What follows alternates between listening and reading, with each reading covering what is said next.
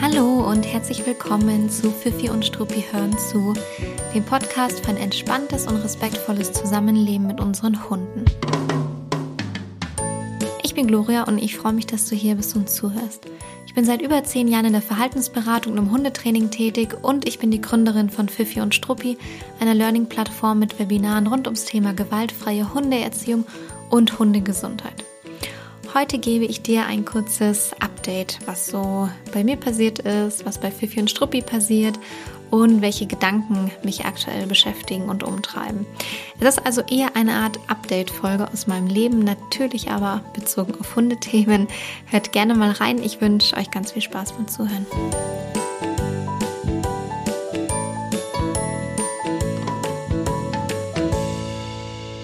Die letzten Wochen waren ganz schön verrückt, um ehrlich zu sein. Es war richtig, richtig viel los, sowohl beruflich als auch privat. Und ich kann einiges äh, mit dir teilen in dieser Folge. Nicht alles, aber einiges. Äh, wir wussten auch schon, dass der August sehr knackig werden wird bei Fifi und Struppi. Und das stimmte auch. Unsere Einschätzung war da goldrichtig. Und zwar aus zwei Gründen. Zum einen haben wir eine neue Website, beziehungsweise das, was ihr seht, ist komplett neu, also das Frontend. Der technische Unterbau ist gleich geblieben. Mm, und wir bereiten gerade alles für die Veröffentlichung von einem neuen Programm vor.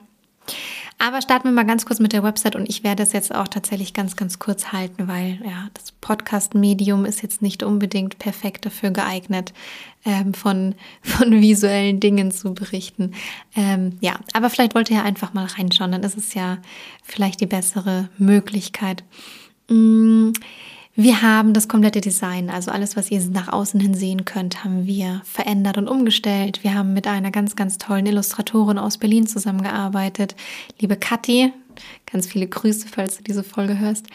Ähm, und äh, ich verlinke sie euch mal in den Show Notes, weil ich bin so ein krass großer Fan von ihrer Arbeit. Ich mag den Stil von ihren Illustrationen so gerne und auch, ja, sie als Person, also ähm, wahnsinnig toll. Ich verlinke sie euch. Das heißt, wir haben neue Illustrationen auf der Webseite. Mit ein paar haben wir schon davor mal gearbeitet, ähm, weil wir die schon ein bisschen länger ähm, vorbereitet haben. Aber jetzt ist alles auf der Website mit eingebaut und wir haben das Design angepasst. Wir haben aber vor allem auch ähm, dafür gesorgt, dass die Webinare übersichtlicher sortiert sind, dass ihr ähm, besser auch die für euch geeigneten Webinare finden könnt. Das heißt, wir haben unter der Academy jetzt ein Menü, ähm, wo alles thematisch sortiert ist und ähm, was ich eigentlich mit am coolsten finde, wir haben jetzt die Möglichkeit in den ähm, Produktseiten, in den Webinarseiten selbst mehr Informationen zu dem Webinar zu geben. Das heißt, man bekommt noch ein besseres Gespür dafür, ähm, ob das für einen passend ist und was, für Inhalte vermittelt werden. Und ihr könnt jetzt in all unsere Webinare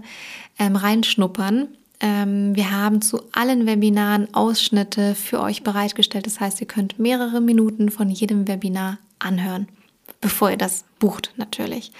Ähm, das finde ich eigentlich mit am coolsten, diese Vorschau-Videos.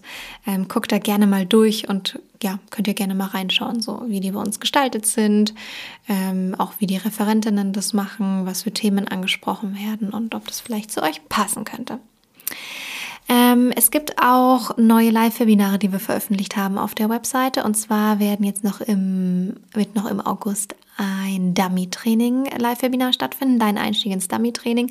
Freue ich mich super, super darüber. Ich habe selber einen ganzen Dummy-Training-Kurs bei dieser Trainerin, bei der Christina, äh, im Frühjahr gemacht mit meiner Hündin. Das ist finde, Dummy-Training ist ein, eine der schönsten Beschäftigungen mit Hunden. Man kann es überall machen, drinnen wie draußen. Man kann sich bis ins Unendliche steigern, aber auch im Kleinen starten und anfangen. Das heißt, man kann es auf alles eigentlich adaptieren, auf die Situation, auf den Hund, auf gesundheitliche Probleme. Das heißt, wenn du noch echt so ein universal Hobby und Beschäftigung suchst, ähm, etwas, was auch wirklich die Konzentrationsfähigkeit von deinem Hund fördert, ihn aber auslastet auf eine angenehme Art und Weise und natürlich auch eure Vertrauensbasis äh, pusht, weil ihr was gemeinsam macht, dann guckt doch da gerne mal rein.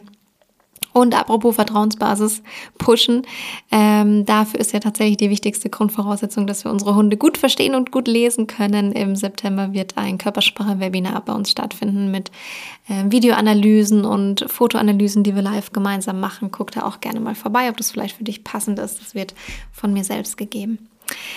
Und dann habe ich ja kurz angeteasert, wir arbeiten noch an einem Programm. Äh, das wird Ende August rauskommen. Das ist für alle geeignet, die unsere Philosophie toll finden, die positive Hundeerziehung total feiern, unsere Webinare mögen und einfach noch ein Stückchen näher an uns ranrücken wollen. Das Programm ist dafür gedacht, dass ihr exklusive Inhalte bekommt und wir euch auch in der Umsetzung besser begleiten können. Also, da freue ich mich richtig drauf, dass ich da bald mehr dazu erzählen kann. Ähm, das Programm liegt schon wirklich sehr, sehr lange bei uns in der Schublade. Wir haben es immer wieder ein bisschen aufgeschoben und haben jetzt gesagt, okay, wir ziehen es jetzt raus und jetzt wird es vorbereitet und veröffentlicht. Und der Anlass ist tatsächlich äh, der Geburtstag von meiner Hündin Emma, der Geburtstagsmonat August. Und wir hatten, ja, im Frühsommer überlegt, okay, welche Aktion ziehen wir denn aus dem Ärmel dieses Jahr zu Emmas Geburtstag? Und dachten wir, okay, das lang, lang, lang geplante Programm, das kommt diesmal. So, und das ist jetzt eigentlich schon die perfekte Überleitung weg von, was ist bei Fifi und Struppi eigentlich so los, hin zu, was treibt mich gerade um. Ähm, das heißt, äh, genau, also Emmas Geburtstag war jetzt hier diese gedankliche Brücke. Hm. Sie wird jetzt in diesem Monat elf Jahre alt. Und wir haben, also mein Freund und ich haben Anfang des Jahres ihr jährlichen Check-up machen lassen beim Tierarzt. Der war nicht ganz so umfassend. Ich will da jetzt gerne noch was nachziehen an Untersuchungen. Und wir haben damals schon die Info bekommen, dass man langsam Alterserscheinungen bei der kleinen Maus sieht. Mm, die Augen trüben ein, man hört ein leichtes Herzgeräusch. Und das sind natürlich zwei Infos gewesen, die wir ein bisschen verdauen mussten.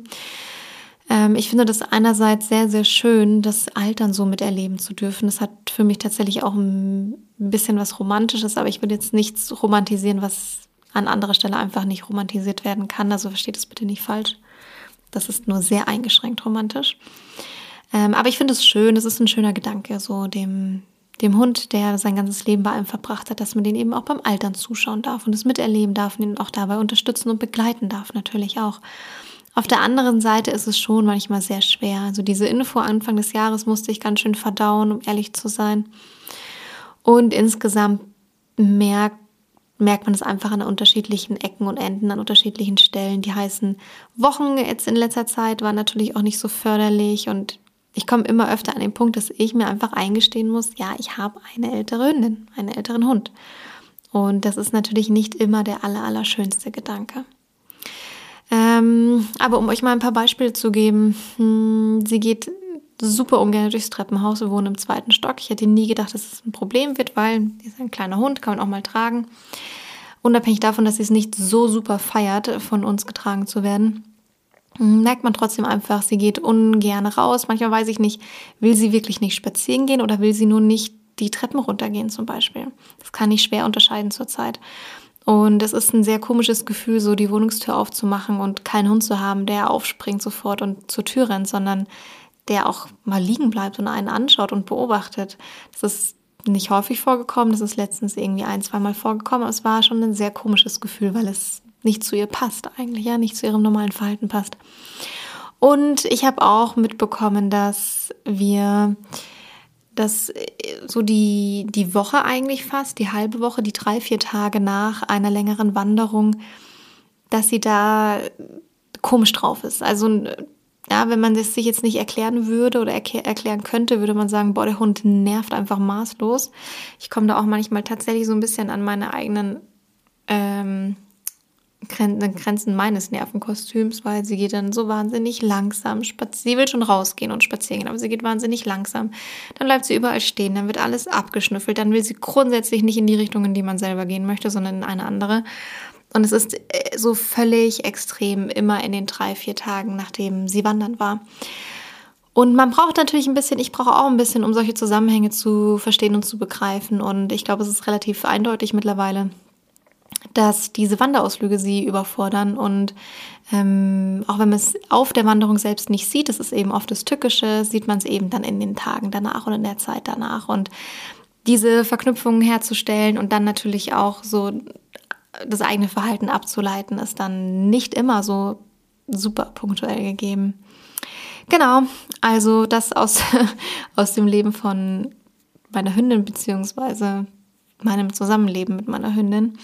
Wir überlegen aktuell äh, umzuziehen. Das wird natürlich auch nochmal eine Veränderung mit sich bringen, die ich ganz gerne auch gut vorbereiten möchte, aber dazu berichte ich mehr, wenn es konkreter wird, wenn es überhaupt konkret wird. Ja, also, da ist recht viel zurzeit in unseren Köpfen. Wow, und äh, jetzt komme ich zu einem Thema, das mich tatsächlich sehr beschäftigt hat die letzten Tage. Mm, und das Erstaunliche ist, dass ich bei diesem Thema einer Meinung bin mit Martin Rütter. Ja? Äh, hoppla, was ist denn da passiert?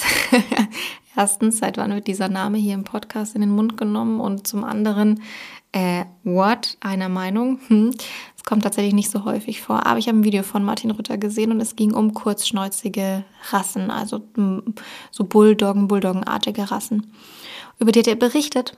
Ähm, aber es ging in dem Video auch darum, welche Kommentare und Reaktionen er auf dieses sein erstes, ich habe sein erstes Video nicht gesehen, ich habe nur das zweite Video gesehen, wo er von über die Reaktionen und Kommentare berichtet hat. Und es war sehr spannend zu hören und ich will es euch ganz kurz wiedergeben. In seinem Bericht wurde ein Video gezeigt, er hat ein Video gezeigt von einer sehr, sehr, sehr schwer atmenden Bulldogge. Und dieses Video konnte man sich tatsächlich fast nicht anschauen, ähm, vor allem wenn man selbst vielleicht auch schon mal mit Atemnot zu tun hatte. Das ist, das geht einem durch Mark und Bein sagt man dieses Sprichwort so? Naja. Ähm, das geht einem sehr, sehr unter die Haut. So, dieses Sprichwort habe ich richtig genutzt. Das geht einem sehr, sehr unter die Haut. Ähm, man kann es wirklich tatsächlich fast nicht anschauen, weil man total mitleidet einfach. Ähm, und ich habe auch mh, mm, sofort zwei Situationen im Kopf gehabt, die einfach bei mir ganz präsent waren, so an Beispiele mit kurzschnäuzigen Rassen. Ähm, das ist zum Beispiel einmal ein Hund gewesen, den ich, als ich noch in der Hundeschule unterrichtet habe, ähm, nach Hause geschickt habe. Der einzige Hund, den ich jemals nach Hause geschickt habe, ähm, weil er mit den Wetterverhältnissen nicht klargekommen ist. das heißt jetzt nicht, dass nicht andere Hunde im Sommer nicht auch Probleme haben, sondern wir haben natürlich dann die Kurse angepasst oder ausfallen lassen. So. Und es war ein Kurs, der spät abends stattgefunden hat, für eigentlich die meisten Hunde jetzt kein großes Problem. Auch wenn es abends nicht so stark abkühlt, können die sich dann schon draußen aufhalten. Und diese französische Bulldogge kam an und ich dachte wirklich, die kollabiert mir auf dem Hundeplatz. Ähm, ich war sehr, sehr, sehr in Sorge. Die hat sich, also sie hat natürlich versucht, Schatten zu finden. Wie gesagt, es war keine direkte Sonneneinstrahlung mehr. Ähm, und hat dann versucht, so den Boden so aufzukratzen und hat sich dann einfach mit ihrem kompletten Bauch auf diesen Boden geworfen. Also sie hat einfach zwanghaft versucht, sich abzukühlen, zwanghaft versucht, sich abzukühlen. Und na, von anderen körpersprachlichen Merkmalen möchte ich jetzt gar nicht sprechen. Das war einfach wirklich absolut extrem. Und ich habe die Halterin gebeten, nach Hause zu gehen, sich ein Taxi zu nehmen, nicht mehr über den Asphalt zu laufen. Die wohnte am anderen Ende der Stadt. Und ja, was soll ich sagen? Ähm, natürlich wurde mir danach zugetragen von der Trainerin, die danach kam, dass, also es kam die Trainerin danach auf den Platz und hat zu mir gesagt, boah, Gloria, du kannst dir nicht vorstellen, ich habe gerade vorne an der Tram eine französische Bulldogge gesehen, die sah aus wie kurz vor Kollaps. Und ich sagte, ja, doch, das kann ich mir leider vorstellen, weil die habe ich gerade heimgeschickt, aber ich habe sie inständig darum gebeten, sich ein Taxi zu nehmen. Also hm, leider an der Stelle überhaupt nicht ernst genommen worden, das, das, das Leiden der Hündin in dem Fall. Und ich bin, äh, und, das andere Beispiel ist mir eingefallen, weil ich letzte, letzte Woche oder vor ein paar Tagen, kurz nachdem ich dieses Martin Rütter-Video gesehen habe oder kurz davor, ähm, abends mit meiner Hündin rausgegangen bin. Es war ein heißer Tag und ja, wie gesagt, auch ich musste aktuell aufpassen, dass es meiner Hündin nicht zu warm wird. Also sind wir abends erst rausgegangen. Aber es war einfach eine, eine, eine Uhrzeit und eine Temperatur, wo man sich dachte, ach cool, schön, ein bisschen abgekühlt sogar und man kann es echt gut aushalten jetzt draußen. Die Emma hatte riesen Freude ist irgendwie draußen rumgesprungen und auch da ist uns ein älteres Ehepaar entgegengekommen mit einer, einer Bulldogge an der Leine. Und die sah aus, als ob die pff, morgen nicht erleben würde. Die Ohren so weit nach hinten angelegt, dass man sie eigentlich nicht gesehen hat. Das war äh, die Keinohr-Bulldogge. Ähm, ja, Mund aufgerissen, ganz angespannte, spachtelförmige Zunge, also die, wenn, wenn die Zungenränder sich so hochbiegen, weil die ganzen Muskeln in der Zunge so angespannt sind, das ist ein ganz klassisches Zeichen. Aufgerissene Augen und man hat den Unterschied so stark gesehen. Und dann gehe ich also mit meiner elfjährigen Hündin spazieren, die ganz konkret Alterserscheinungen zeigt. Und trotzdem war es nichts im Vergleich zu dem, wie es dieser deutlich jüngeren Bulldogge ging in dem Moment, ähm, was schon einfach extrem erschreckend ist. Mm. Ja, es lässt sich leider, leider, leider, leider nicht wegdiskutieren, dass diese Rassen massive körperliche Probleme haben. Und warum sage ich leider dazu? Weil ich Bulldoggen, zum Beispiel auch französische Bulldoggen, total gerne mag. Die sind witzig, die verhalten sich ein bisschen wie ein Clown manchmal, die sind total robust im Umgang mit großen Hunden. Ähm, in der Hundeschule waren die echt immer problemlos, auch in Spielsequenzen. Natürlich gibt es Ausnahmen, aber die Berührungspunkte, die Kontaktpunkte, die ich mit französischen Bulldoggen hatte, die mochte ich. Ja, ich finde, es sind richtig lustige kleine Kerle und ich verstehe charakterlich, dass es so viele Fans von dieser Rasse gibt. Deswegen auch mein Leider. Natürlich wäre es schön, wenn die gesundheitlichen Probleme nicht da wären. Und in meiner Beobachtung gibt es so zwei Arten von HundehalterInnen mit kurzschnäuzigen Rassen. Ähm, und interessanterweise deckt es sich mit dem, was Martin Rütter in seinem Video berichtet hat, weil er das tatsächlich auch so aufgeteilt hat in diese zwei Arten. Äh, das deckt sich mit meiner Erfahrung. Ja, also es gibt schon auch HundehalterInnen, die sagen, ähm, ich habe es irgendwie verstanden. Ich habe es jetzt auch miterlebt bei meinem eigenen Hund. Ähm, schade, ich mag die Rasse, aber nie wieder. Ähm, und die andere Sparte, die halt sagt, ich kenne das Problem, aber meine hat echt keine Atemprobleme und schade, dass, manche, dass es manche Hunden körperlich schlecht geht. Meiner geht es nicht körperlich schlecht. Gerne wieder eine Bulldogge das nächste Mal. Und das ist eine sehr, sehr kritische Aussage. Warum ist es so kritisch? Ähm, weil diese Aussage, naja, bei meinen hat echt keine Atemprobleme und so, die atmet ganz gut. Das ist etwas, was stimmen mag, aber leider nicht immer wirklich stimmt. Viele lügen sich da in die eigene Tasche. Es wird sehr, sehr beschönigt. Man gewöhnt sich auch an Dinge. Die fallen einem nicht mehr so stark auf. Ähm, ich kenne das in einem anderen Kontext, geht mir das genauso. Ähm, und sie werden Normalität.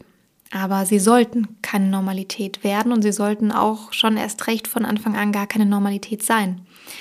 Es suggeriert, ja, eventuell kann man Pech haben, eventuell kann man eine Bulldogge haben, die körperliche Probleme hat und Atemnot hat, aber meistens geht's doch gut, ja, wenn man sich eine Bulldogge holt. Also bei meiner geht's gut und ich kenne auch da noch jemanden, den geht's gut und da kenne ich auch noch eine, der geht's auch gut. Man verharmlost die Anschaffung, man verharmlost die Entscheidung, eine Bulldogge aufzunehmen. Es suggeriert auch, es gibt gute Züchter, die darauf achten. Ähm, aber das Problem ist, man weiß es einfach nicht. Man weiß nicht, wie schlecht es den Hunden gehen wird. Man weiß nur, dass sie definitiv körperliche, körperliche Nachteile und Beschwerden haben werden. Man weiß aber nicht, wie stark diese ausgeprägt sein werden. Und es gibt da eben viel mehr als schwarz und weiß. Es gibt eine breite Range mit ganz, ganz vielen Grautönen dazwischen. Wie bei so vielen Themen natürlich auch. Und es gibt die äh, Bulldoggen, die tatsächlich wahnsinnig wenige körperliche Beschwerden hat. Das ist ja super toll. Wir wünschen es jeder Einzelnen. Und dann gibt es die, die in, dem Video von Martin Rütter gezeigt werden, die wirklich kurz vor Ableben, kurz vor Kollaps, kurz vor absolut Ersticken sind.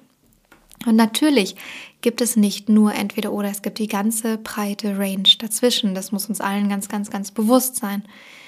Ähm, das Problem ist aber, man kann nicht einschätzen, wenn man selbst eine zum Beispiel französische Bulldogge adoptiert, auf, welche Range, auf welchem Punkt dieser Range man sich befinden wird. Und jetzt suggeriert es eben, dass es Züchter gibt, die darauf achten.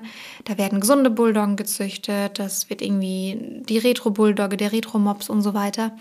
Aber wie sicher bist du dir denn wirklich bei der Auswahl, auf welchem Punkt dieser Range du landen wirst? Und ist es dann wirklich ein Argument für diese Entscheidung.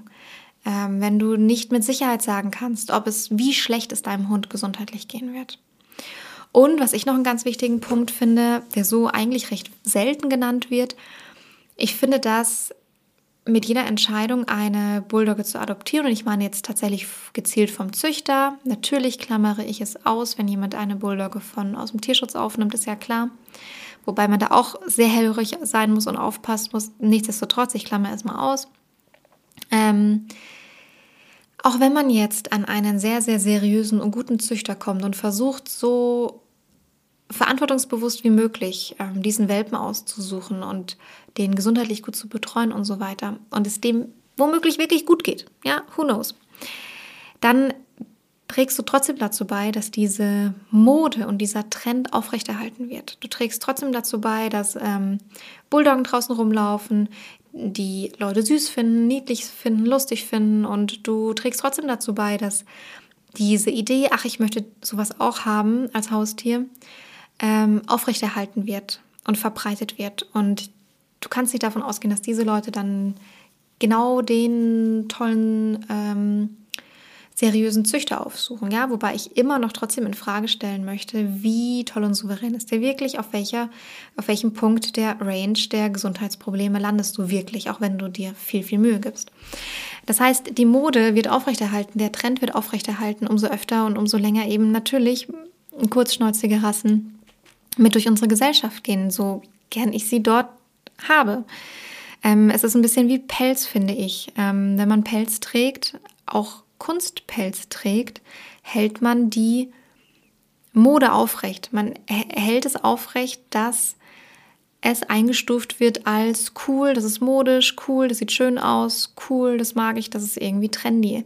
Das heißt, auch wenn man, ähm, ich, ich ganz persönlich habe da eine extreme Meinung, das weiß ich auch, das ist auch in Ordnung, dass die nicht jeder mitgeht. Ich ganz persönlich trage auch in der Regel keinen Kunstpelz. Und wenn dann müsste ich müsste jetzt sehr gut nachdenken, ob ich irgendwo, irgendwo, irgendwo an irgendeiner Jacke oder irgendeinem Innenfutter ein bisschen Kunstpelz habe. Ich finde das Pelz ich finde das auch Kunstpelz, vor allem, weil er versucht wird, wahnsinnig gut nachzumachen, damit er wie Echtpelz aussieht, ähm, auch die Mode aufrecht erhält und damit aufrechterhalten wird, dass es Leute gibt, die sagen, cool, und ich will aber die echte Variante davon haben. Cool, das ist Mode, da sind wir uns alle einig, aber ich will bitte die echte Variante davon haben.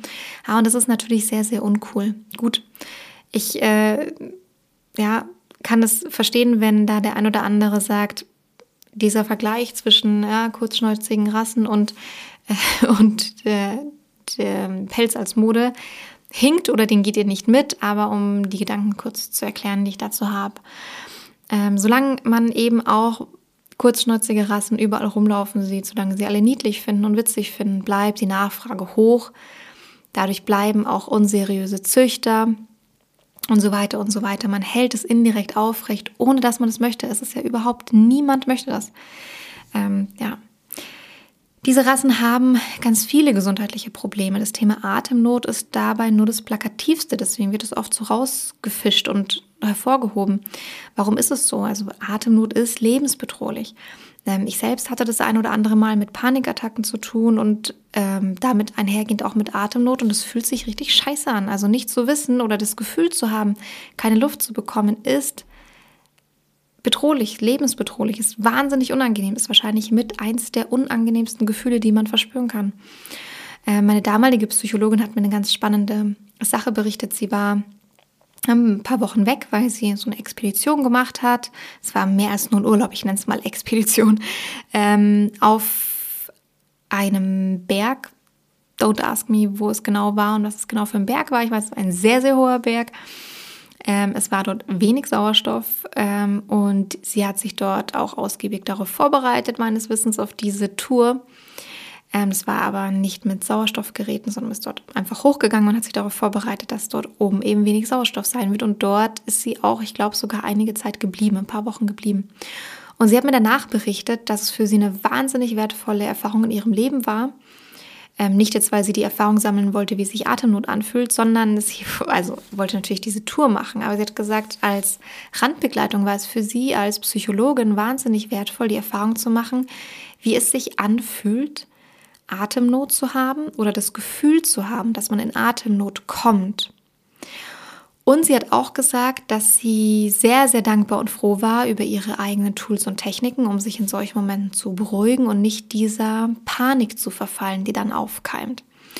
Und sie hat zu mir gesagt, sie kann jetzt noch besser aus ihrer eigenen Einschätzung heraus, noch besser nachempfinden, ähm, wie es ihren Angst- und PanikpatientInnen geht. Das fand ich einen ganz, ganz spannenden Bericht von ihr.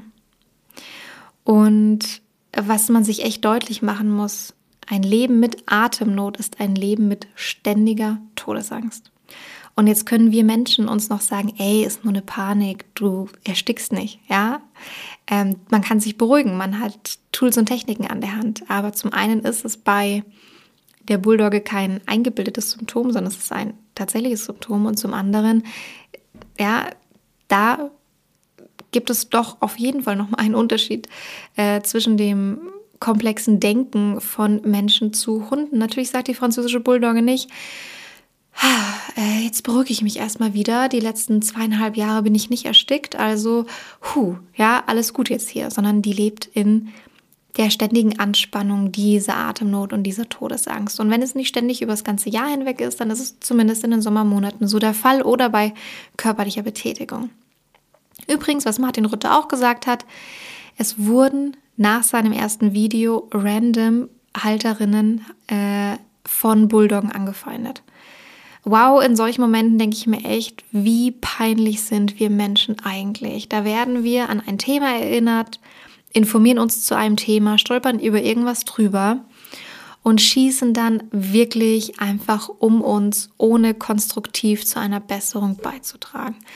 Also ich finde, es ist fast, also ja, worst case, man holt sich eine kurzschnäuzige Rasse aus einer unseriösen Zucht, aber kurz dahinter würde ich es wirklich tatsächlich nach meinem moralischen Empfinden einsortieren, jetzt rauszugehen und random alle anzublaffen, die mit einer Bulldog an der Leine draußen rumlaufen. Man weiß nichts über diese Menschen, man weiß nichts über den Hintergrund, man weiß auch nichts darüber, wie diese Menschen das aktuell sehen ob der Hund aus der Zucht oder aus, aus, dem Tierschutz kommt. Man weiß nichts und steht einem überhaupt nicht zu, finde ich, da zu urteilen oder um sich zu schlagen und zu bashen. Aber was kann man denn jetzt eigentlich tun? Natürlich selbst im besten Fall keine Qualzuchten vom Züchter adoptieren. Das betrifft übrigens deutlich mehr als nur die kurzschnäuzigen Rassen. Die sind halt oft immer sehr, sehr präsent in den Medien und im Diskurs. Aber es gibt deutlich mehr Qualzuchten. Es gibt ähm, Hunde, die Probleme haben weil das, ähm, das Fell zu, zu dick ist, die Ohren Probleme bekommen, Ohrenentzündungen bekommen. Es gibt Hunde, die bekommen ähm, Entzündungen und Hautausschlag, weil so Hautfalten an sie herangezüchtet wurden. Es gibt Hunde, die haben zu kurze Beine, die haben eine ganz, ganz schlechte Hüftstellung und Hinterbeinstellung, Probleme mit dem Bewegungsapparat. Also es gibt da ganz, ganz viele Ansätze.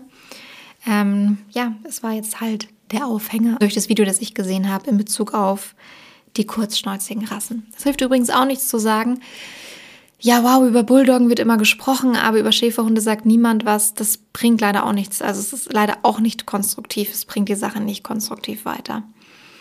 Mm, genau. Also natürlich kann man erstmal damit anfangen, sich selbst keine Qualzucht zu holen.